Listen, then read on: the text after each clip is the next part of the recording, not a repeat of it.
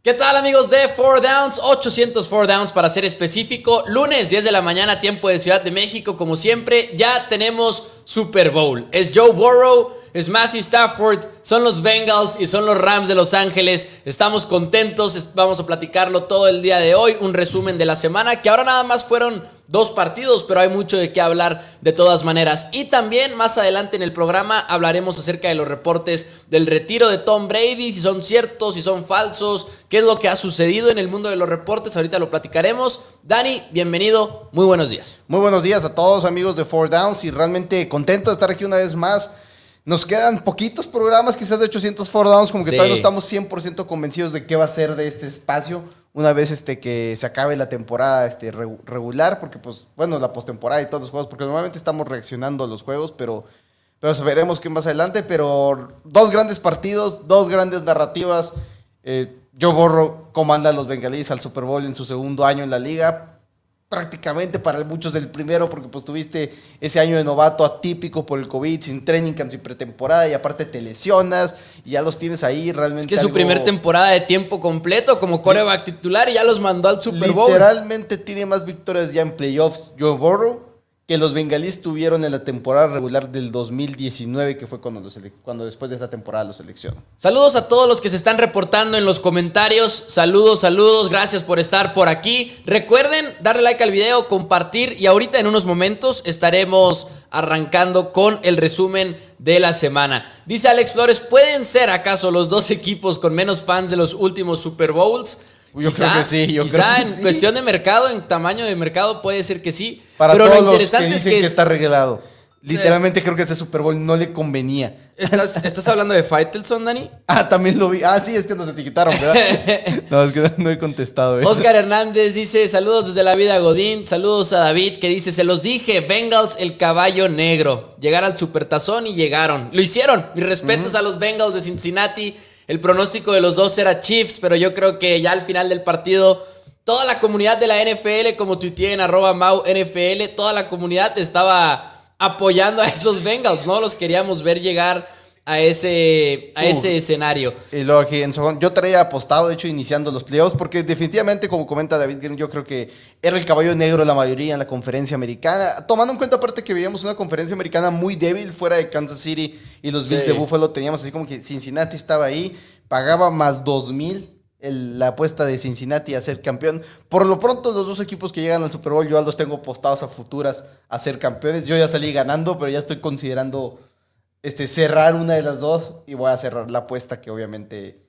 O sea, si me voy con los Rams, voy a cerrar la de Bengalís. Si me voy con sí, porque ya te paga. Es ahí una decisión de apuestas. Sí, es como que, ah, igual y mejor me la rifo por, por todo en vez de salir ganando poquito en cualquiera de las dos opciones. Saludos Elio Varela en YouTube que dice, no hagan 800 four downs en off-season. Como siempre, la meta es hacer más contenido. Quizá el formato de 800 four downs se aplique más en temporada regular. De todas maneras, todavía nos tenemos que sentar a hacer la, planeación, no se preocupen. CD Lamb dice Valentín Ramírez al Pro Bowl como reemplazo. Gracias a Valentín Ramírez. Había ahí rumores de que iba a suceder.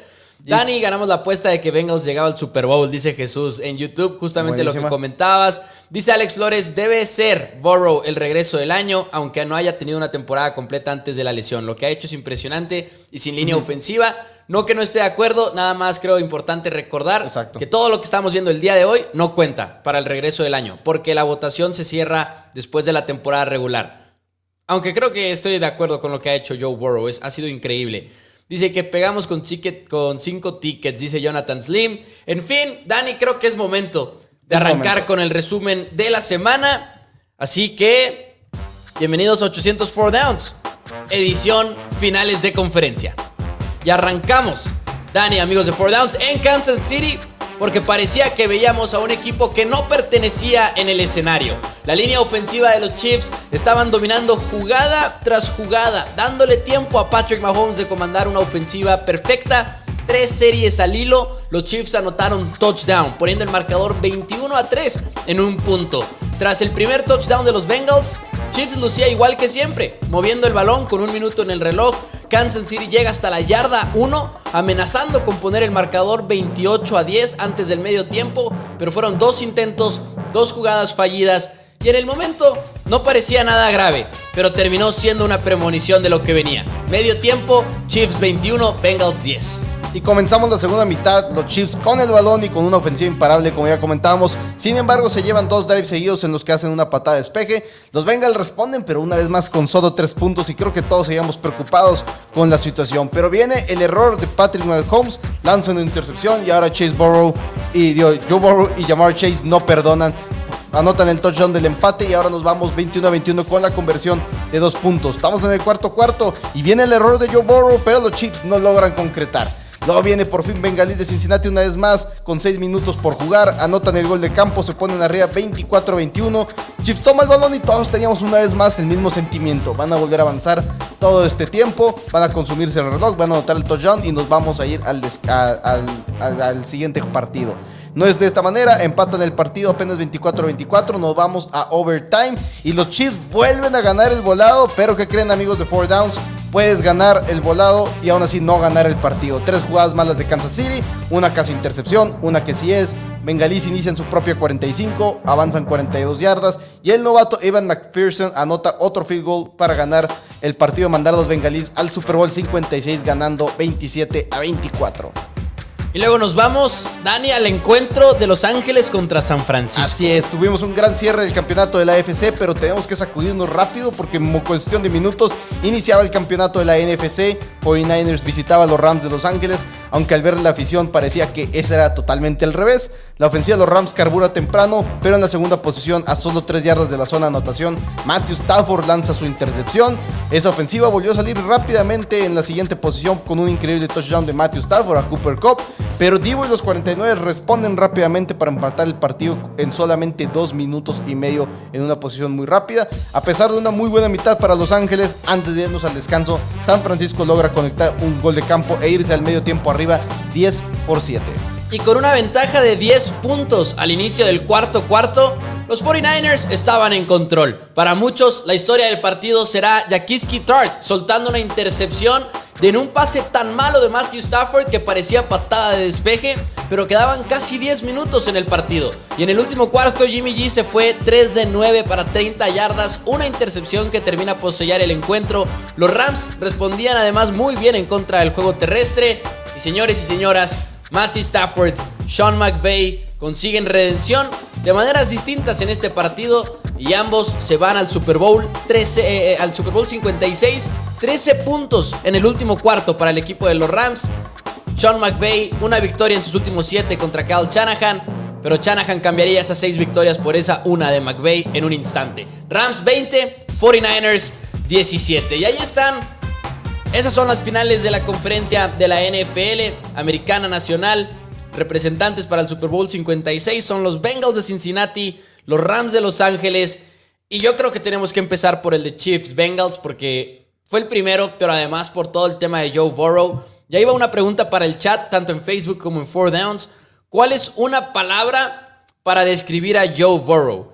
Hice esta pregunta anoche en Primetime y la palabra que yo utilicé, Dani, fue como destinado. Porque siento que Joe Burrow realmente parecía que tenía ese destino de estar en, el, en, el, en ese tipo de escenarios. Como elegido. Como elegido, porque se parecía... Es un jugador que al final lo comentábamos cuando veíamos la entrevista, cuando ya les están dando el premio de la americana. Joe Burrow no se ve pues sorprendido, no se ve ni siquiera tan emocionado. Obviamente lo está, no digo que no, pero se ve que están viendo, ok, sigue el Super Bowl, ¿no? Y sigue el Super Bowl y esto es a lo que vamos. Están celebrando y todo, pero es un jugador que hemos hablado de muchos corebacks prospectos grandes y todo, pero que nos tardamos en verlos en este escenario. Y este es el primer pick número uno en la historia de la NFL en llegar a un Super Bowl en sus primeras dos temporadas. Ahí está Joe Burrow. ¿Cuál sería una palabra y, y, grandes razones por las cuales es, es el primer pick número uno, este coreback en llegar al Super Bowl en sus primeras dos temporadas, porque por una razón eres el pick número uno del draft. O porque el equipo gastó demasiado en subir por ti, pero a pesar de eso, tienen que haber sido un mal equipo, un equipo que estuvo fuera de postemporada seguramente. Entonces, realmente lo que está haciendo Joe Burrow ahorita es impresionante. Yo creo que la palabra es. Mm, es que no quiero decirla como que. O sea, no, no, quiero que suene como que se va a confiar o algo así, pero creo que es la confianza. Creo que es. Él realmente se ve y dice: Sí, o sea, es para lo como dices, es para lo que nací. Estoy aquí, soy lo que soy no estoy, ¿cómo se llama? No somos una chiripa, no, no estoy haciendo esto. Mi único año en colegial bueno no fue nomás porque sí, fue simplemente porque las situaciones eran buenas y por eso puse argumentablemente la mejor temporada de la historia del fútbol americano colegial.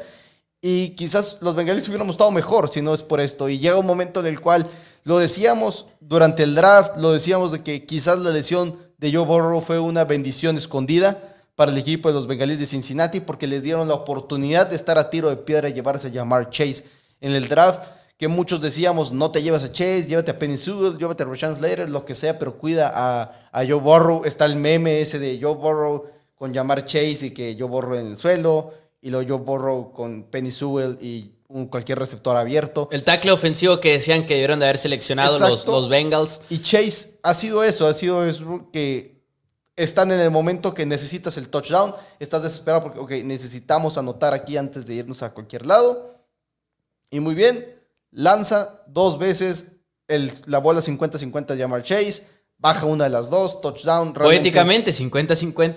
50-50, y una y una, poéticamente, 50-50. Así que creo que es eso, la palabra es, esta, es una persona que confía, está confiado en sí mismo. Dice por acá Samuel Mejía, imparable. Iván dice, ice, hielo, me gusta, mentalidad. Dice Alfred Garto, Eliu dice, fantabulous, increíble, dice Valentín Ramírez. Haters de Dak obviamente se van con dos palabras a pesar de que la única regla es una palabra. Dice es, es, difícil. Tiene sentido, tiene sentido. Dice, eh, la palabra podría ser fenómeno. Dice por acá, frío, Alex Flores también. Lauri Valeria Diego, saludos. Dice, aguerrido. Qué increíble, increíble lo que ha hecho Joe Burrow, porque como dices tú, Dani, es un jugador que ha confiado mucho en sus receptores. Y por ejemplo, en Four Downs lo platicamos un poquito y en Twitter también antes de que arrancara el partido Joe Burrow es el coreback que lideró la NFL en porcentaje de pases agresivos esta temporada. Y sí, lo crean o no, eso es una estadística y la mide Next Gen Stats de la NFL. Y a lo que se refiere es cuántos de esos pases lanza a ventanas cerradas, ¿no? A receptores marcados. Y Joe Burrow lo hizo como ningún otro coreback en la NFL lo hizo en la temporada. Y lo, más impresionante es que lideró la liga en pase de porcentajes completos, aparte. Entonces creo que la parte que dice Dani de confiar en sus receptores definitivamente tiene que ser este, algo, algo que debe de considerar ahí. Dice Omar Antonio Pérez, gracias Mau por irle en contra de Cincinnati. Honestamente, no vi un analista que se fuera con los Bengals de Cincinnati. Ahora, importante aclarar, ¿verdad? Gracias. Que nada más quiero aclarar, no soy hater de los Bengals. Sí, el pick, el pick es el pick pero, yo estaba hasta contento por Joe Burrow y los Bengals. Pero Omar Antonio se entiende porque es fan de los Bengals. y al mismo tiempo estamos yendo. Yo también me fui con los jefes de Kansas City. Pero ambos nos fuimos en nuestros pronósticos premium, que gracias a nuestros amigos de Sportería están total y absolutamente gratis en nuestra plataforma de Mi Pick Pronósticos, la plataforma también de Four Downs. Estamos ahí compartiendo los links al canal de YouTube. Nos fuimos con Bengalisma 7 en ese, en ese video. Y el este, under. Y, se ganó el under 54. Entonces, veíamos un partido cerrado que no podemos este, engañarnos después de esas primeras tres posesiones. Parecía que iba a ser un, día de campo. Este, ¿Cómo se llama? En, para, el equipo de los este, Chiefs de, Kansas City. Yo estaba molesto porque qué, flojera. Este, quedan tres partidos y al menos que sea tu equipo el que está poniendo la paliza en uno de estos últimos tres partidos, realmente como aficionado de la NFL estás como que ah, no es lo que querías ver. Dice, saludos Dani, tú sí confiaste en mis Bengals. Dice pero, pero, me fui con los Chiefs. Sí, sí, sí. Sí pensaba que iba a ser cerrado. Sí, yo lo veía menos cerrado. Yo lo veía menos cerrado. Pero sí me gustaba Bengals más 7. Dice, eh, saludos hermanos, tendremos un Super Bowl de ensueño. Dice Jordan Cosaco. Dice por acá Pedro Baltasar, mentalidad como una de las palabras para describirlo. Ahora, mis respetos a Joe Burrow y obviamente seguiremos hablando del, del partido pero también un poquito quería hablar acerca de lo que hicieron defensivamente los Bengals de Cincinnati, porque si ustedes estaban viendo el juego se dieron cuenta de el Patrick Mahomes que vimos en la segunda mitad. Fue un Patrick Mahomes muy distinto al que vimos en la primera, ¿no? En la primera se veían en control, los tweets estaban de que no puede ser, o sea, Patrick Mahomes de nuevo, una tras otra jugada, yo lo puse, se acabó la manera de describir sus jugadas en la que empezó a escaparse como loco y luego encuentra a Tyreek Hill en la mm. zona de anotación y luego lo vuelve a hacer más tarde. Simplemente una... Estaban poniendo una clínica ofensiva el equipo de los Bengals de Cincinnati. Y en la segunda mitad, Patrick Mahomes se ve un poquito sacado de quicio, empieza a aceptar los sacks, como al final del partido, por cierto, que sí meten el gol de campo para irse a overtime, pero dos capturas que son también muy culpa de Patrick Mahomes. Pero ¿qué es lo que, estaban haciendo los Bengals? A hacerte para atrás que podemos culpar a Patrick Mahomes, que no, no puedes hacer eso, Patrick Mahomes, y de hecho aquí estábamos cuando viendo el partido y dices, ah, Mahomes no puedes aceptar ese sack. Pero ahí va lo que estaban haciendo los Bengals, que es lo que quiero comentar. Bengals empezó a presionar con tres hombres en la segunda mitad. Empezaron a echar a ocho o más en cobertura, jugada tras jugada, los Bengals de Cincinnati. Lo hicieron 35% de las jugadas de pase del equipo de los Chiefs, ocho jugadores o más en cobertura. Y ahí fue donde empezaron a dejar de encontrar esos resultados los Chiefs de Kansas City. Y suena quizás no mucho 35%, pero es 35%. no, y aparte es en el juego. Sí. ¿Cuánto, cuánto, ¿Cuál es el porcentaje en la segunda mitad y en el overtime? Que seguramente es muy cercano al 65% de las jugadas. Para llegar a ese 35%. Si no lo estabas haciendo al inicio, es como que, wow. Déjame ver si encuentro ese dato. Pero presionar con tres hombres es algo muy fuera de lo normal. La base es cuatro, siempre. Y luego ya más de cuatro empiezas a hablar de que es un blitz. Ya tres es prevent, es casi casi. Sí, exacto. Últimos dos minutos de juego, vas arriba por siete puntos. Y... y por eso no encontraban respuestas, pero al mismo tiempo dices, Andy Reid y, Patrick Mahomes como que se tardaron en entender que eso es lo que estaba haciendo el equipo de los Bengals y es lo que, lo que quizá eh, nos sorprende. Yo tengo una pregunta que me gustaría poder de una vez, porque está, entiendo todo lo que hemos visto sobre. Es más sobre los, los Chiefs de Kansas, de Kansas City. Y porque obviamente estábamos hablando, eh, vemos el retiro de Tom Brady y todo. Y ahorita veremos unas preguntas, por cierto. Es más que nada la pregunta si los Chiefs son una dinastía en este momento, si ya lo fueron. Que en este momento creo que no lo son. Creo que los Chiefs. Pero la semana pasada ya has dicho que sí. No, no, no. ¿No? No, no. Para mí, una dinastía es mínimo dos campeonatos. Mm. Y puede ser un equipo muy dominante, pero no eres una dinastía. Y tienen el potencial de todo hacerlo. Tienen el potencial de todo hacerlo. No puede ser, puede ser que... Tienen que ganar uno de los próximos dos Super Bowls. Entiendo la parte de, dos, de que necesitas tener dos Super Bowls. Igual y estuvieron en... Este fue su cuarto, cuarta final de conferencia, final consecutiva, de conferencia consecutiva. Y hubiera sido el tercer Super Bowl si hubieran llegado. Pero igual y tiene razón. Igual y necesitas esos dos campeonatos. incluso llegando al Super Bowl y no ganándolo, creo que tampoco los hubiera considerado una dinastía. No, no, necesitas esos dos. Yo creo que... tienes que ganar dos en un periodo de cinco o seis años, pero mientras seas este es que estoy pensando competitivo muy fuerte en esos años. estoy pensando en qué otros equipos han sido considerados dinastía y piensas en los Pats, piensas en los Cowboys de los noventas, piensas en los Niners. Piensas en dinastías que no, fueron. Y tiene eh, Los Seahawks de Russell Wilson no llegaron a ser esa dinastía. Sí, ¿no? O sea, a pesar de que, estuvieron en dos Super Bowls. Incluso los gigantes no los toman en ese punto, obviamente, porque no fueron súper dominantes, pero ganaron dos de cuatro. Estoy de acuerdo en decir que todavía no lo son. Dice Miguel Barrio, saludos al buen Chapo. Dice, no, yo no lo considero. Dice, yo vi muchos... No, pero él no está diciendo que Four Downs no es una dinastía, y Four Downs sí es una dinastía. No, es que sale porque le picó contestar, Dani, por favor. Ah, no, ah. seas... ¿En serio? ¿Dónde es un, Es un señor de 40 años, no sabe cómo funciona Facebook. Pero dice Jesús, yo vi muchos comentarios donde ya no daban crédito a su dinastía. Dice Jordan, estoy de acuerdo con Dani, tienen para hacerlo, pero aún les falta. Aún no, dice Valentín Ramírez. Y tiene todo, todo el potencial, porque si ganan el que sigue, ya, son una dinastía. Porque van a haber llegado a cinco finales de conferencias seguidas, ganando tres. Este, y de hecho, es que lo vi porque aparte este, me salió un tweet que decía eso y que a todos los que están diciendo que en estos cuatro años los este, Chiefs son una dinastía. En esos cuatro años Tom Brady tiene más anillos que los Chiefs de Kansas City. Ahora, dicen por acá, ¿Donald va a matar a Joe Burrow? Pregunta Andrés Duque. Ah, Puede que la respuesta sea sí. La pregunta es, ¿importa? Porque hemos visto a Joe Burrow ser asesinado toda la temporada y de todas maneras se encuentra la manera de ganar. Ahora, preguntaban por acá. Preguntó Jonathan Slim. Ya le encontraron la forma a Mahomes.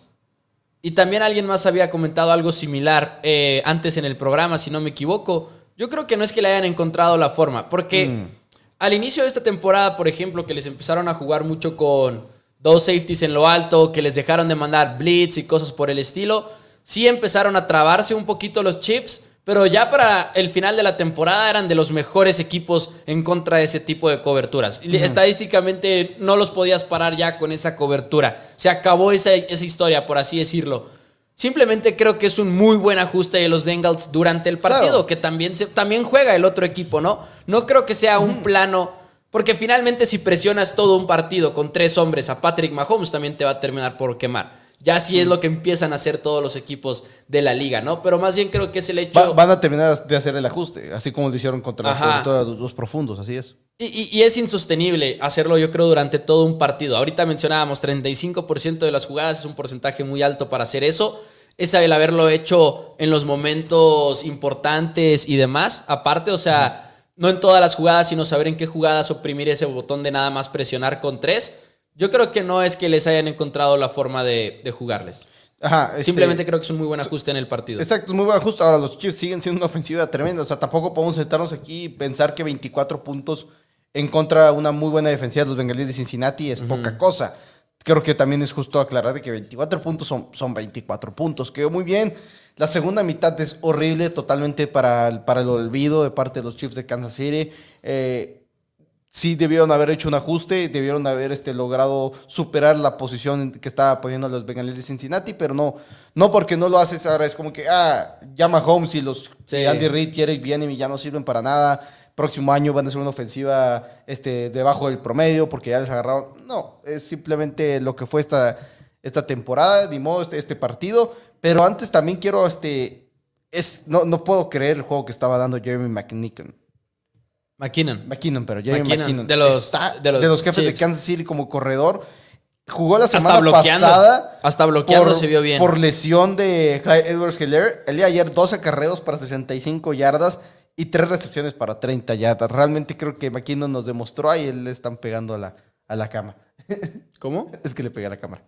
Ah, la cámara. Dice Tito Rodríguez, Burrow lo dijo hace un par de semanas y ayer lo dejó más que claro, no somos un equipo underdog que es, es, interesante, por supuesto, la mentalidad que han, que han adoptado y en gran parte por Burrow mismo. Dice de Chuy, no serán una dinastía si Mahomes no deja su soberbia uh, y menospreciar a los rivales. Pero esto me sorprende un chorro, no les voy a mentir. No entiendo el hate a Patrick Mahomes de actitud, porque no es cierto que es soberbio, no es cierto que es sangrón. Y no, sé dónde está el No entiendo de dónde viene todo ese hate. O sea, no son los Steelers de Pittsburgh eh, llegando con maletas al Heinz Field para su viaje al Super Bowl en una final de conferencia. Una cosa es que el hermano y que la ah, esposa y todo eso que quieran criticar, ok, lo podemos dejar para otro día porque para mí eso no tiene nada que ver con Mahomes y con los Chiefs. No. Pero sí he visto muchos de esos... Ayer me pusieron un tweet que hasta lo puse yo como un chiste de broma y demás. Alguien me ponía que el Cáscaras Mahomes, que por estar haciendo esas jugadas tocheras. Yo, odio Yo no lo veo de esa manera. Yo odio a la esposa prometida y odio al hermano. ¿Tenemos llamada? Pero incluso, bueno, ahorita ya veremos eso también. Raúl, ahorita contestamos tu pregunta también en, Facebook porque es una muy buena. Muy buenos días, ¿con quién tenemos el gusto en 800 Four Downs? Con Eliu Varela. Mi Eliu, ¿cómo estás? ¿Cómo estás? Bienvenido a 800 ya, Downs. Ya se nos habías tardado. Ya es la llamada obligatoria. Muchísimas gracias por tu apoyo, Eliu. De verdad lo apreciamos muchísimo. ¿Cómo estás? Bien, ¿y ustedes cómo les fue este fin de semana? Uh, por ahí hubo, hubo cosas buenas en la televisión el domingo. sí, no, pues ya, eh, ¿para qué? Porque están hablando pues, de las pérdidas de Mahomes y todo eso. Y la verdad no estoy de acuerdo. Porque así como ustedes lo mencionaban, a mí también se me hace más bien que el hermano, pues eso que todos tenemos a alguien así en la familia, ¿no? ¿El Dani, por ejemplo? Yo, yo, yo del hermano, me, me, me, o sea, me, choca estarlo viendo y... No, no, yo digo que es que dijo, todos tenemos a alguien así en la familia. Yo dije, pues vean a ah. Dani, por ejemplo, ¿no quieran ver más? pues sí, y realmente siento que ya todo ese hate y todo eso, ya así como el que el de los patriotas, ¿no? O sea, ya es así, pero bueno, ¿no? Sí, ya, yo siento que ya es como producto del éxito, de, el, hate que le cae a los Chiefs de Kansas City, producto de que han estado ahí en la conversación todos los años. Exactamente, eso es lo que pues se me hace ya todo esto porque es demasiado como para poner mano por la esposa, o sea, concéntrense en el juego, ¿no? Sí, 100%. Y sobre todo, siento que Mahomes... Tiene, que aplicar un Aaron Rodgers. Y siento que Mahomes nunca ha hecho nada o sea, nunca ha tenido un comentario que le caiga mal a la gente, nunca ha salido sangrón y nada por el estilo. Y al mismo tiempo que estamos hablando de eso, al contrario, ves a, Joe Burrow en ruedas de prensa y tiene como un toque de sangrón, pero te encanta, o sea, te encanta porque estás viendo a Joe Burrow apenas en su segundo año, pero, si Joe Burrow gana dos Super Bowls, cuando Joe Burrow gane dos Super Bowls y siga haciendo ese tipo de cosas que dice en la rueda de prensa, a la misma gente que le gusta ahorita le va a caer mal en el futuro, ¿no lo crees, Eliu? Sí, exactamente. Todos los que ahorita están con que apoyándolo para que llegara al Super Bowl, si sigue así, va a ser el más odiado de la NFL pronto. Sí, claro, porque siempre hace estábamos encantados con Mahomes en 2018. La gente estaba encantada con Mahomes en 2018 y ahorita ya se olvidó lamentablemente de eso. Sí, exactamente. Yo la verdad ya estoy sufriendo el partido de los Chiefs, porque yo pues yo apoyo a los Chiefs que me muy bien Patrick Mahomes, la verdad. Y, y, sufrí porque ya pensé en la victoria, o sea, así como yo creo que también ellos también se confiaron mucho en que pues ya 21-3 en la segunda mitad, pues claro que se puede remontar, ya vimos que sí, pero yo me confié igual que ellos, yo creo.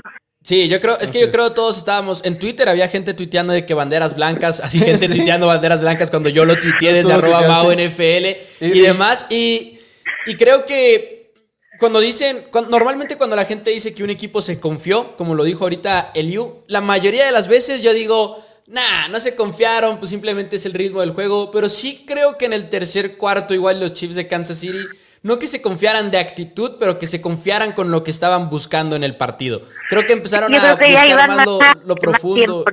Sí, sí, exacto. En, en, vez de seguir siendo pacientes y atacando por debajo y demás. Pero bueno, Eliu... Muchísimas gracias por tu llamada. ¿Algo que quieras agregar? No, pues que todo está bueno y que cuidadito con ese que tiene ahí hielo en las venas. cuidado, cuidado. Saludos, Elio. Muchas gracias por tu llamada aquí en 804 Downs. Recuerden que tenemos línea telefónica al 614-394-6721. Y mientras estábamos, este, ¿cómo se llama? Eh, con la llamada de Liu, estaba leyendo este comentario de Jesús Durán este, Rodríguez sobre la que se jugaron en cuarta oportunidad los este, jefes de Kansas City, pero no, no hubo ninguna cuarta oportunidad que se jugaran en todo el partido, ninguno de estos dos equipos. Ah, ¿no? Varias que creo que se dieron de haber jugado, pero realmente no, no, no hubo ninguna. Igual y es la confusión de la jugada para cerrar la segunda, la primera mitad, que creo que sí fue una mala decisión de Mahomes, que de hecho yo creo que lo tuiteé en ese momento, que la primera mala decisión de Patrick Mahomes en el partido que al mismo tiempo el juego va con el marcador que va en ese momento de 21 a 10, vas a recibir el balón. Quizás ponerlo 24 a 10 no hubiera sido como que el super wow. Sí. Sí, lanza afuera. Y quizás dijo, voy a confiar en que Tyreek Hill va a vencer a Eli Apple.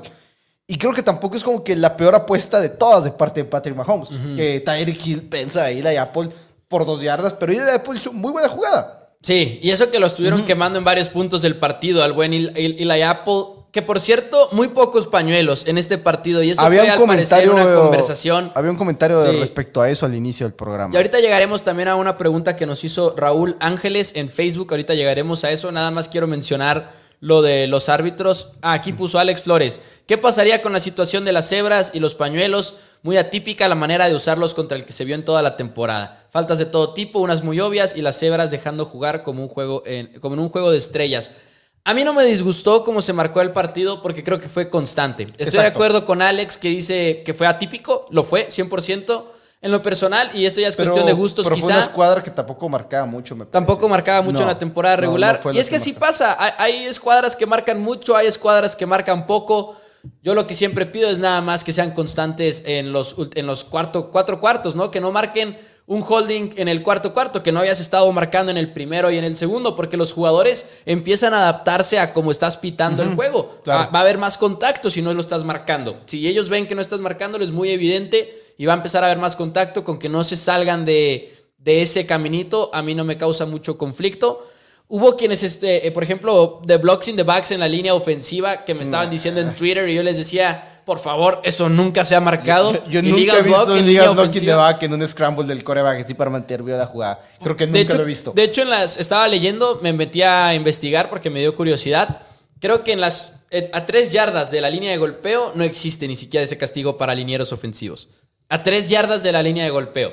Pero te aseguro que. Que seguramente es tres yardas enfrente, ¿no? O sea, si es atrás son Yo creo que es tres yardas enfrente y tres yardas atrás. ¿Será? Porque dice three yards away from, eh, o sea, dice away, no dice que enfrente ni atrás, dice lejos de, tres yardas lejos de la línea de golpeo. Está difícil. Está raro porque casi cualquier dropback va a ser más de tres yardas. Habrá que investigarlo. No, no, pero el liniero. O sea, el liniero igual y no se echa tres yardas para atrás, ¿sabes? No, no estoy seguro, honestamente, de, de si esa es la regla o no. Fue lo que encontré. Ahora es como se marca y Sinceramente creo que nunca he visto marcar una liga blocking the back en, una jugada así. Ahorita preguntó Raúl Ángeles, puso, ¿Borrow es una estrella fugaz o es de verdad en su opinión? Para mí es 100% de verdad. Desde que llegó él a, la NFL eh, como prospecto de LSU, se hablaba de él como un próximo Andrew Locke, como un jugador que tenía una mejor calificación que la de Trevor Lawrence, que, iba, que la que iba a tener Trevor Lawrence y demás.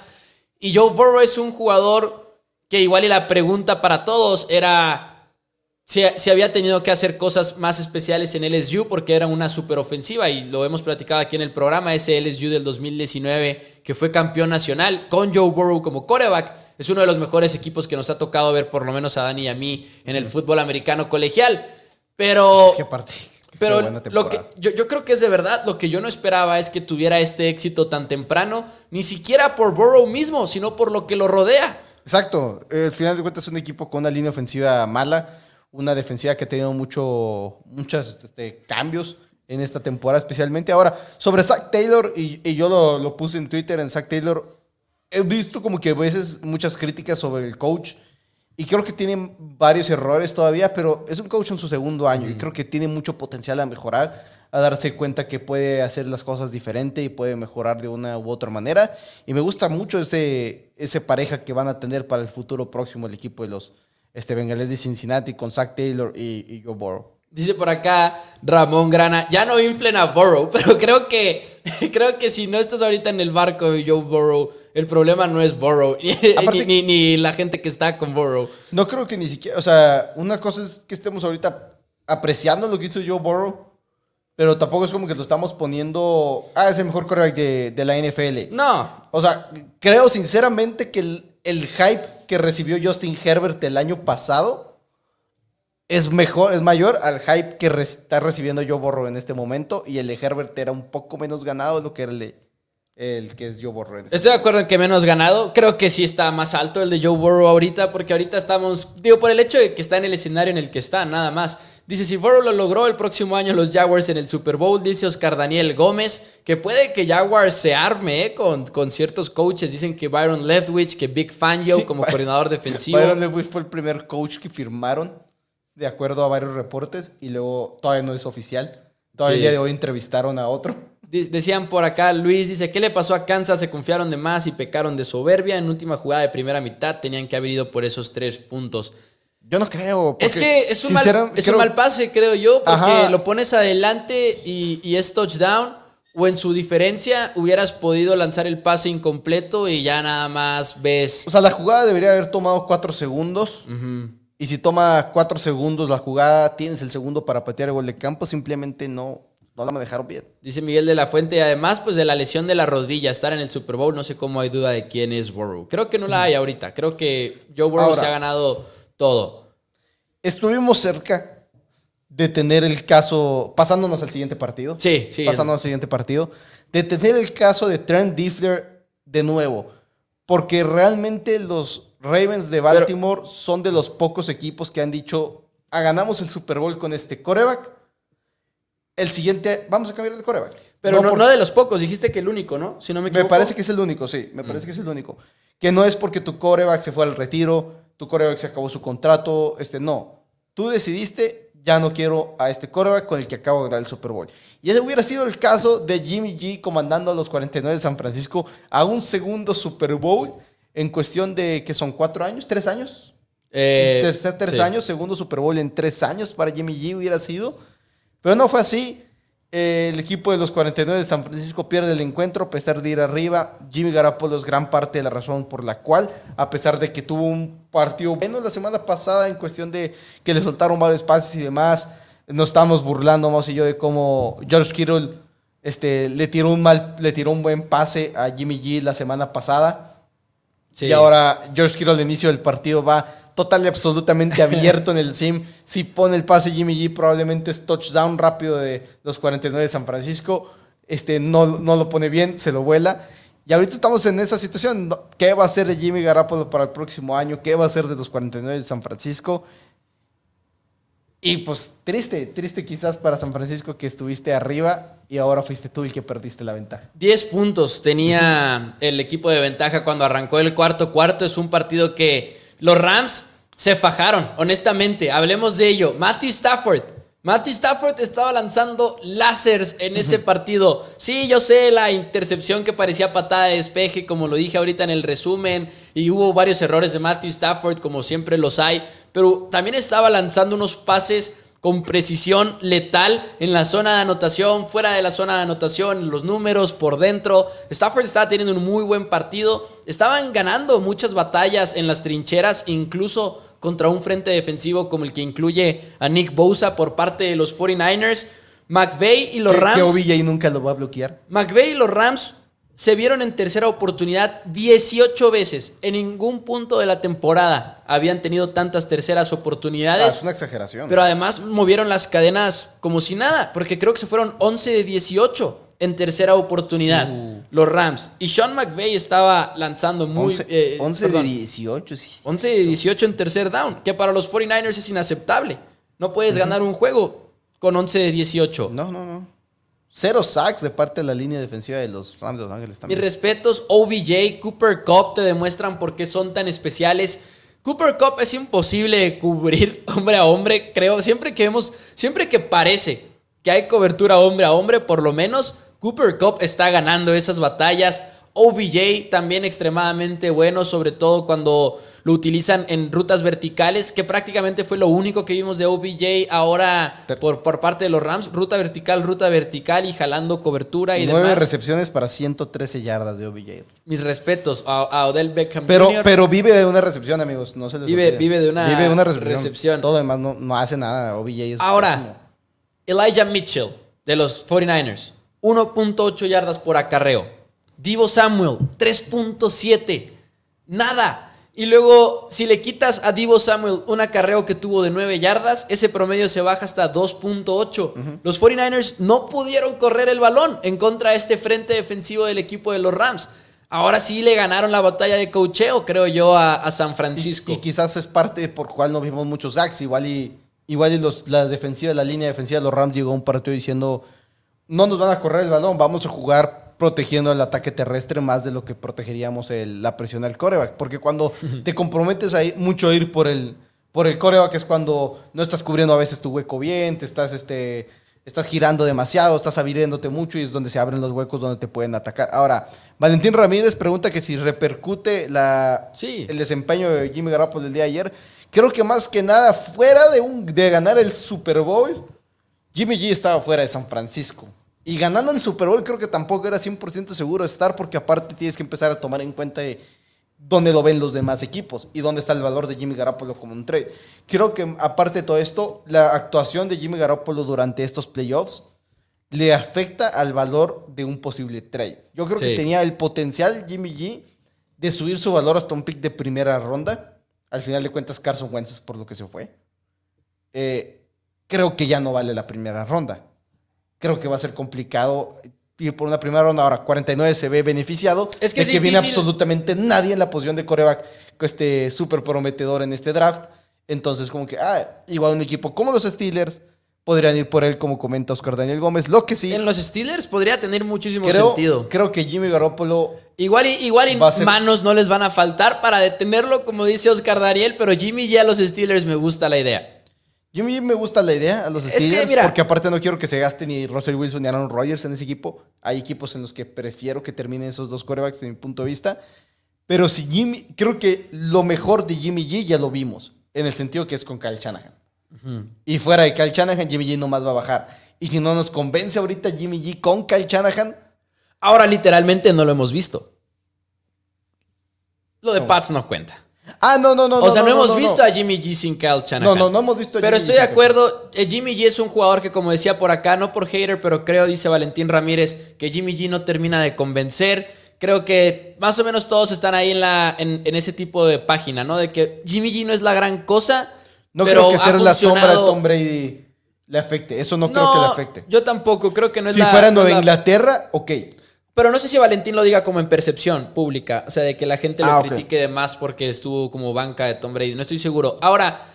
Jimmy G no es la gran cosa, pero también es un coreback muy capaz. Es un coreback que tiene y siempre se le ha reconocido scouts, coaches y demás lo han dicho públicamente. El trabajo de pies que tiene, las mecánicas que tiene. Es un coreback como muy pulido en ese sentido.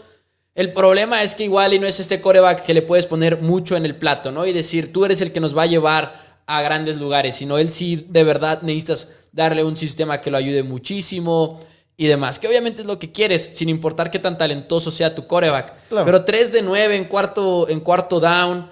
Lo único que me da gusto de que a Jimmy G le haya ido. En tercer down, ¿no? Le haya ido. ¿Cómo? En tercer down. 3 de 9 me refería a, pases en el cuarto cuarto. 3 de 9. Ah, es que dijiste en el cuarto down. Ah, perdón, Por eso en el dije, cuarto ah, cuarto. dije, ¿en cuándo se jugaron cuatro veces? No, perdón, 3 de 9 en el cuarto cuarto, perdón, eh, para 30 yardas, creo que fue más Y la intercepción que eh, Hay que criticarla, pero es un momento ya. Este, Se haya acabado el juego. Sí, es un momento muy complicado, ni modo. Y, entiendo que hay gente que dice, ah, es que mejor cómete el saque y ya. Hubiera sido una cuarta y qué, y, 20 yardas me parece por avanzar. Es como que no, no, cambia mucho la situación. Si, si es este incompleto, si es sack, así es la intercepción, realmente pues prácticamente lo mismo. A mí lo único que me da gusto de esta conversación de que a Jimmy G le fue mal en el juego de conferencia es que Mina Kimes, analista de ESPN, que le recibe muchísimo hate, literalmente por el hecho de que es mujer. O sea, no hay de otra manera de explicarlo. hay gente que la critica. Veo no veo tanta gente criticando, por ejemplo, a, Rich Eisen. cuando, la, cuando, cuando sabe más que nosotros, sabe más que la mayoría de las personas quizá en el mundo del fútbol americano. Y Jeff García, ex coreback de los 49ers, que creo que los llevó a un campeonato, si no me equivoco, a, un escenario por el estilo. Fue Pro Bowl muchas veces y algo así. Jeff García, un coreback que estuvo criticándola públicamente, que quién era Mina Kimes. Ahora sí que se aventó de lo que nos burlamos aquí en Four Downs, si no, perdón, si no jugaste no entiendes, hasta me enojé, le estoy pegando al micro. Eh, si no jugaste no entiendes y demás, lo publicó en Instagram de que quién es Mina Kimes, Jimmy G va a demostrar que está equivocada y demás. Y, Mina Kimes anoche tuiteó nada más el GIF, así un GIF de que. Pero aparte de todo esto, porque puede, puede. Por cierto, ¿se viste que este García bloqueó su Instagram? Sí, para que no le cayera. no le cayera más. Hubo alguien que tuiteó que me dio muchísima risa, que puso que Jeff García se, acaba de criticar, se acaba de quemar a sí mismo, porque en este momento hay toda una generación de aficionados del fútbol americano que están preguntándose quién es Jeff García. ¿Quién es Jeff García? Y todos la, prácticamente todos los medios están criticando a Jimmy G previo a este partido. Y casualmente se va contra Mina Kimes. Contra la mujer. Maldita sea, este, apesta. apesta. Mina Kimes, tremenda analista, en serio, uno de los grandes follows. Leyenda. Este, tuitea muy bien y todo, realmente lo que sabe es impresionante. Mi sueño es verla en la, en la cabina de Monday Night Football en, en ESPN. Eso, eso sería muy bueno. Algún día ahora. Ah, hay un comentario, Miguel de la Fuente, que dice que los Niners pierden cuando tira eh, la intercepción Tart, que la comentaste al inicio, totalmente inaceptable que tires esa intercepción, totalmente inaceptable y que Matthew Stafford no ponga bien el balón. Y luego una, jugada, que va después, pero concuerdo más con, este, con Miguel Barro. Antes de esa intercepción soltada, está en cuarta y dos el equipo de San Francisco. Tienes esa línea ofensiva, tienes ese ataque terrestre que, ok, quizás no ha funcionado en el partido, no le has dado tampoco como que súper jugadas, vienes de tener mucho tiempo para planear la jugada porque Charles McVay dijo, déjame gasto un timeout y mi challenge al mismo tiempo con un pésimo reto de todos los que puedo hacer. Y tienes a Divo Samuel. Yo estaba muy emocionado porque me faltaban nueve yardas para cobrar un parlay de parte de Divo Samuel. Y lo veo en la zona atrás. Digo, ese es el tipo de jugadas en las que haces la jugada especial con Cal Music bloqueando. Divo Samuel es una bestia con el balón en sus manos y no, y no la diste. Y creo que es donde realmente empiezas a dudar de, de lo que esperabas de esa ofensiva. ¿no? Creo que sabes, ah, esto es lo que estamos viendo de esta ofensiva. Y no haberte la jugado en cuarta dos en ese punto del partido para mí fue total absolutamente inaceptable. Creo que perdieron. Estaba teniendo esa discusión con un amigo. de probabilidades de ganar. Sí, algo por el estilo, según el bot de, Ben Baldwin. No, y según varios. Creo que. Sí, pero es que, siempre están igual. Muy, parecidos. Así es como 6% probabilidades de ganar desperdiciaron al patear Ahora, despeje. Cuarta oportunidad y dos. Un amigo me decía: Es que tienes que confiar en tu defensiva y que van a frenar a Stafford. Y yo decía: Es que tienes que confiar en tu ofensiva también, ¿no? Son dos yardas yo sé que se dice muy fácil. O sea, La, defensiva no existe en overtime para mucha gente, pero, pero cuestión de jugártela sí, la defensiva es súper importante. Dice por acá Matías Ochoa, Trey Lance, los 49ers llegaron hasta las finales a pesar de Garópolo. Y es que hacíamos la pregunta de si se deberían de quedar con Jimmy G o si deberían de avanzar a la era de Trey Lance. Dice Jimmy G para modelo de Calvin Klein. dice Jesús. Tiene, gran futuro. Adrián dice, buen día, pero si un equipo pierde es por todos. Vean, con Kansas City le ganó quienes menos esperaban y así es este deporte. Si culpamos al coreback, estamos mal, es todo el equipo. 100% de acuerdo, algo que hemos comentado muchas veces aquí en Four Downs. Dice Chapo que Dani no puede apoyar porque nunca estuvo en el emparrillado, así como, como Jeff García.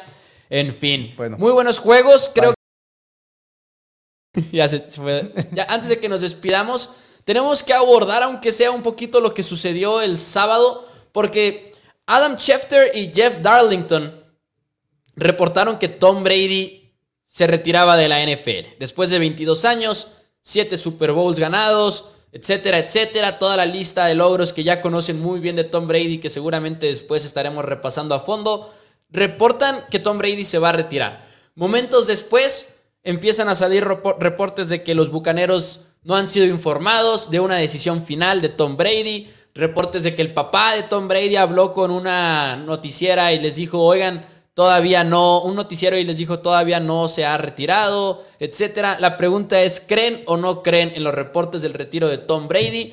Porque ha sido confuso, confuso todo lo que ha sucedido. Ha sido confuso. Este, hay reportes de que no, no, no fue este, fue, fue muy, muy pronto que Brady quería anunciar su propio retiro.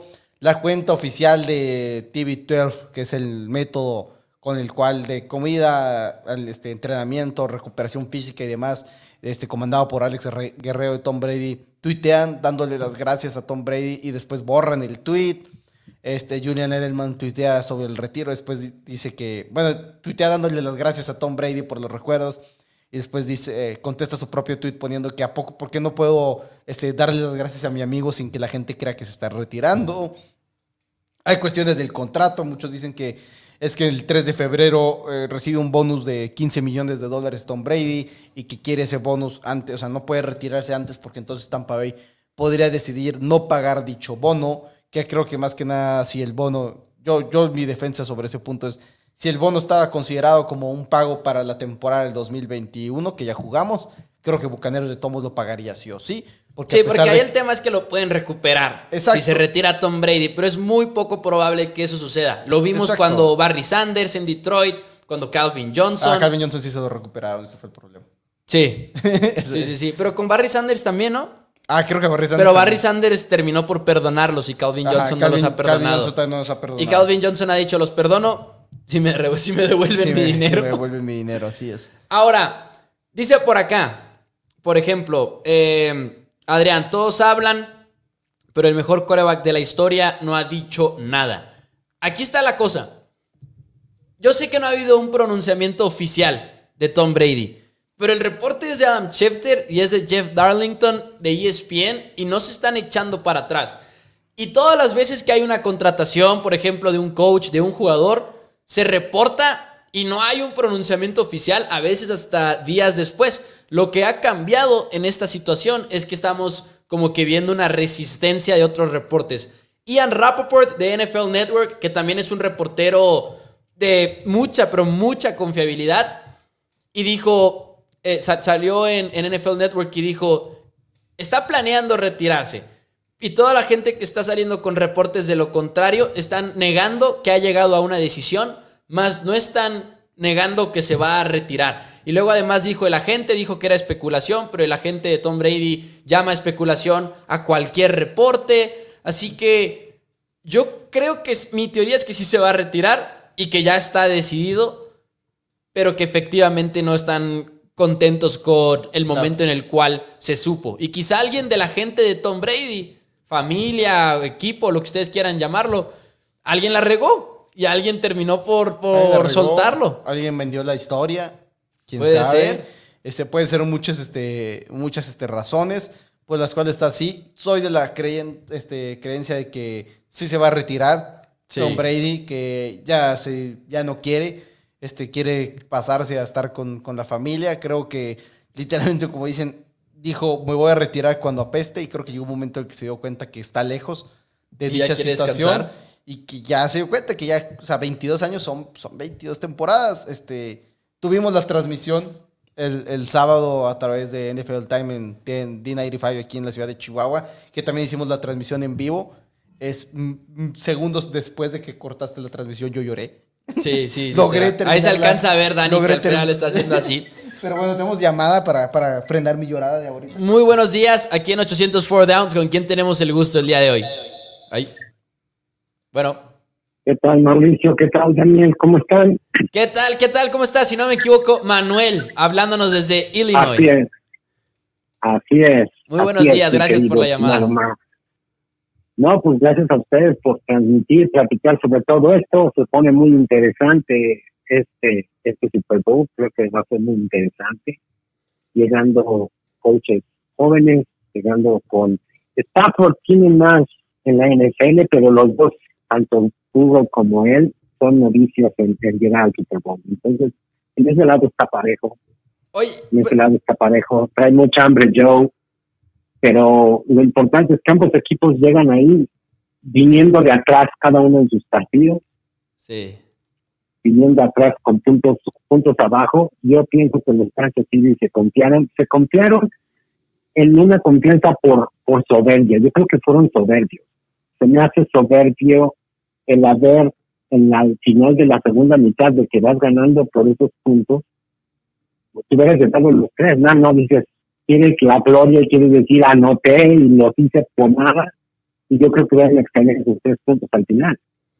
Es cierto, es cierto. Claro, porque de todos modos, después del gol de campo, ahí se hubiera acabado y hubieran recibido de todos modos la bola al, al, regreso. O sea, no hubiera cambiado la historia, pero se hubieran llevado tres puntos en el bolsillo.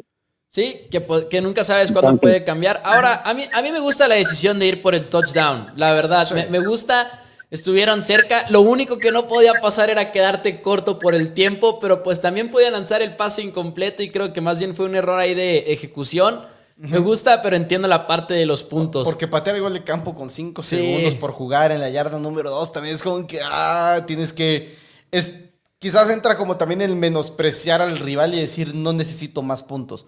Creo que el intentar ir por más puntos ah. es que traen en la cabeza que dos acababan de voltear un juego de una desventaja de 17 puntos, esos mismos bengalíes de Cincinnati, y ellos lo están diciendo.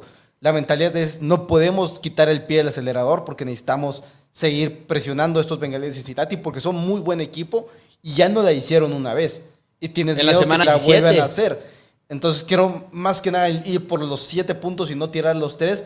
Es más darle el respeto a la ofensiva de Joe Burrow y compañía que menospreciarlos y decir que los querías aplastar. Al menos mi punto de vista. Sí, pero no te hablo desde la perspectiva con respecto a una cosa es qué es lo que muestras hacia el otro equipo y qué cara le quieres dar al equipo, y otra cosa es tu propia cara contigo mismo. O sea, decir, no, pues, ¿cómo no voy por los tres puntos, por los siete puntos? Voy a anotar. Pero es más estar en caliente con la jugada, y yo creo que es esa presión de quererlo hacer así, yo creo que eso fue lo que les amó. No, no, no lo hicieron no lo hicieron más pensante, porque te estás jugando el campeonato para ir al Super Bowl, o sea, no, no te estás jugando el, la semana 16 o 17 del, de, la, del, del, de la temporada regular. Si estás jugando ir o no al Super Bowl. Y segundo, ¿qué puedes decir? Que esta fue una temporada perdedora para Kansas City. Te puedo apostar que para todos los fans de Kansas City, esta fue una temporada perdedora. Siendo que llegó un momento en que los Kansas City en, en, la temporada regular se iba a pensar que ya este, este año no iban a llegar muy lejos. Y sí llegaron, reaccionaron, se levantaron pero perdieron en, este final de, conferencia. Este, y yo creo que para muchos va a ser como echar a perder, como chin. Hace un año se frustraron mucho los, los, los fans por perder de esa manera como perdieron contra, contra Bucaneros. Y este año se quedaron en la raya, y se quedaron en la raya yo creo que ellos mismos, eh, o sea, no, no disminuyo el trabajo de Bengalíes, no, definitivamente no. Por algo están ahí. De hecho, yo desde el principio a Bengalíes me gustaba para que llegaran a esta final. Me hubiera gustado la final contra 49 porque hubiera sido una, una, una venganza dulce contra los 49 en, en Super Bowl, ¿no? Sí, de la historia que tienen estos dos equipos, pero bueno.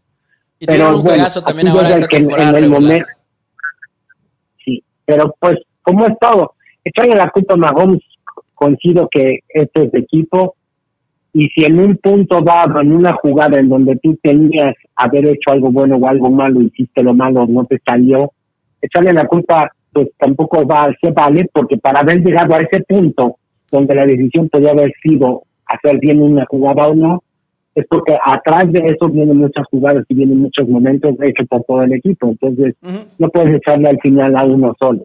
Lo único que puedes hacer como, como coach es tratar de, como coach, como jugador, como quien, como líder, hables del coach o en este deporte el americano que es el quarterback, es que ellos puedan tener, siempre vas a tratar de poner tu mejor jugador para la jugada donde esperas sacar lo mejor porque te está jugando al final, te está jugando. Vas a poner a tu mejor jugador. Siempre. Es, La regla dice que eso es lo mejor que puedes hacer. Claro, y, siempre, a tu mejor jugador o mejores jugadores. Y siempre pasa porque... Son humanos y te pueden fallar. Sí, claro. es, un, es, un, deporte de, es un deporte, como dicen, de Jimmys y Joes, no nada más de las X y las O's. Y es cierto, la verdad es que siempre que hay un, hay un equipo que pierde, siempre la culpa va a ir al coreback. Al igual que del otro lado, muchas veces cuando ganan, siempre va a ir el crédito al, al coreback, ¿no? Y pensamos, por ejemplo, Ahorita no dejamos de hablar de Joe Burrow cuando también Trey Hendrickson tuvo un partidazo. La línea defensiva de los, de los Bengals hizo su trabajo al final, la secundaria también. Y siempre es como funciona, creo yo. Estoy de acuerdo con lo que dice Manuel, de, de que es un, es un deporte de equipo. Manuel, muchísimas gracias por tu llamada. ¿Algo que quieras agregar? Bueno, además, este, se demuestra Dalí es una defensa de campeonato, porque ahí es cuando justamente las defensivas andan los campeonatos, cuando tienes que brincar. No lo harás muy bien en el concurso, pero cuando tienes que sacar la cabeza y sacar la casa y la sacas, aunque sea lo único que hagas en todo el juego, ya con eso ya valió tu, participación. ¿Me explico? Ahí está, claro. A lo mejor tienes un receptor que no, no tiró los pases durante toda la temporada, pero el día de la final agarró el pase que hizo que ganase el campeonato, ya con eso ya puso su granito de arena. Para bien o para mal. Excelente. Manuel, muchísimas gracias y un saludo hasta Illinois. Saludos y muchísimas gracias por el apoyo a 800 Four Downs. Sí, muchas gracias. Saludos a ustedes, saludos a, todos a todos los fans y a todos los seguidores. Excelente. muy buenos días. Saludos, hasta luego. Ahí está la opinión de Manuel que siempre nos marca desde allá, desde Illinois. Me imagino que están eh, contentos porque están cerca de, Michigan, están cerca de Detroit.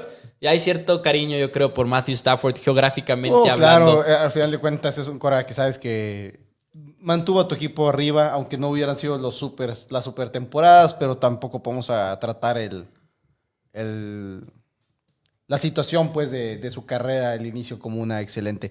Ahora, hay varias preguntas. Una era sobre ¿Hasta cuándo es el contrato de, Tom Brady con los Bucaneros de Tampa Bay? Se vence el próximo año, firmó por dos años, pero durante el off-season pasado lo extendió un año más. Eh, al final de cuentas es lo que sabíamos que Tom Brady llevaba queriendo este, con los Patriotas de Inglaterra, que fue parte de lo que hizo que viniera el rompimiento, que él quería dinero garantizado a lo largo de dos años constantemente. Eh, para cerrar su carrera y no solamente ser de que me estás pagando por este año y si juego mal, el próximo ya no me paga nada y te puedes deshacer de mí sin ningún este problema. Dice por acá, eh, ¿qué opinan de que Joe Allen no va al Pro Bowl? Son decisiones difíciles para estos jugadores, siempre ha habido quienes no quieren ir. No debe ser fácil saber que estuviste a 13 segundos de llegar a la final de conferencia. Está difícil. Este, entiendo eso, pero al final de cuentas, el Pro Bowl de todos modos la calidad no es de lo mejor y pues igual hay jugadores que prefieren ya empezar a pasar con su familia y decir, pues empezar a, a, resetearnos, ¿verdad? Dice Liu Varela que si será de mal gusto si el espectáculo del Super Bowl al retirarse ese día se lo lleva Brady por anunciar su retiro oficialmente. Ojalá no lo haga porque sí se vería muy mal. Se vería mal, pero si alguien tiene el derecho a hacerlo. No, pero no debería de hacerlo. Dice Oscar Hernández, creo que está molesto por no haberlo anunciado personalmente, Tom Brady. En caso de que sea verdad, considerando las fuentes, no vería por qué no. Sí, Schefter, Darlington. Y aparte que se ha mantenido y se ha mantenido en el, en el barco ese que es se va a retirar, o sea, es un hecho que está retirado. Sí, el sábado por la noche en un partido de, de básquetbol colegial lo pusieron al aire, así en el medio tiempo del, del partido y le hacen la pregunta, Schefter, ¿siguen todavía firmes con su reporte? Y Schefter dice, así es, correcto. Y que Rappaport también esté diciendo lo que está diciendo. Y, Tienen las fuentes y saben que sí se va a retirar. Sí, no juegan con este tipo igual de. Igual quería esperarse incluso hasta después de a esta semana. Igual y a la semana del Pro Bowl, que no es la gran cosa. Que Ahora no es, como que estás robándote ningún este ningunos este reflectores. Anunciar tu retiro en la semana del, del Pro Bowl. Ahora es chistoso lo que han dicho algunos de que la posibilidad de que Brady vuelva nada más porque todo el mundo pensó que ya se iba a retirar, pero no lo va a hacer, o sea, si la decisión está tomada, está tomada. También hay quienes han dicho que le filtró la información a Schefter y a Darlington falsa para vengarse de Deflategate y Spygate y todo eso. Sido, estaría muy bueno. Pero tiene negocios con ESPN, con productores de ESPN pues y demás, o sea, no... no es como que le va a afectar y por otro lado, sí, afecta, te, aseguro, te aseguro que no es Tom Brady vengándose de Schefter y Darlington. Pero, no, no creo que sea eso, pero hubiera sido muy bueno. Aparte, Schefter, o sea ellos estaban haciendo lo que le pedía su trabajo. Siento que hubo mucha gente involucrada, pero siento que Schefter es de los menos culpables en ese sentido, quizá. Dice, el retiro que más va a doler en la historia de la NFL será el día de Dakota Prescott. Deje los emparrillados, dice Francisco Gutiérrez. Ojalá, ojalá que llegue a ese punto, ¿no? Está difícil, pero bueno. Amigos de Four Downs, yo creo ya nos vamos a ir, ya fue la hora. Antes, ¿Algo que este, quieras agregar? Teníamos este programado y anunciamos el video de Tom Brady especial para el día de hoy a las 9 pm hora Ciudad de México por cuestiones de que pues, no es 100% oficial, no queremos adelantarnos, así que ese episodio estará en cómo se llama en stand-by. Sí lo vamos a tener en el momento que se anuncie el retiro de Tom Brady de manera oficial. Sí va a estar ese video, sí lo vamos a hacer. Nos vamos a sentar. Igual ya con un poco más de tiempo sí lo podemos hacer más formato fútbol and beers. Sí, llevamos tiempo haciéndolo. Y hablar de, de él, hablar de, de Tom Brady, igual y podríamos buscar incluso hasta hacerlo un poco más grande, invitar al tocayo, invitar a nuestro hermano Tito, hacerlo al, al buen Boinas también. Sí. Estar, estar un poquito más completo y, realmente recordar lo que es para muchos, para la mayoría, el mejor coreback de todos los tiempos de la NFL y con unos números y unos logros que simplemente sí nos va a llevar mucho tiempo hablar de ellos. Pregunta Héctor Daniel Gamboa, ¿y el de Big Ben? Bueno, pues denle like al video. Amigos 800 for dance, denle like al video, compartan. Dani, ya nos vamos. Muchísimas gracias. Muchísimas gracias. Este, nos vemos el, este miércoles, programa especial de los premios de Four Downs.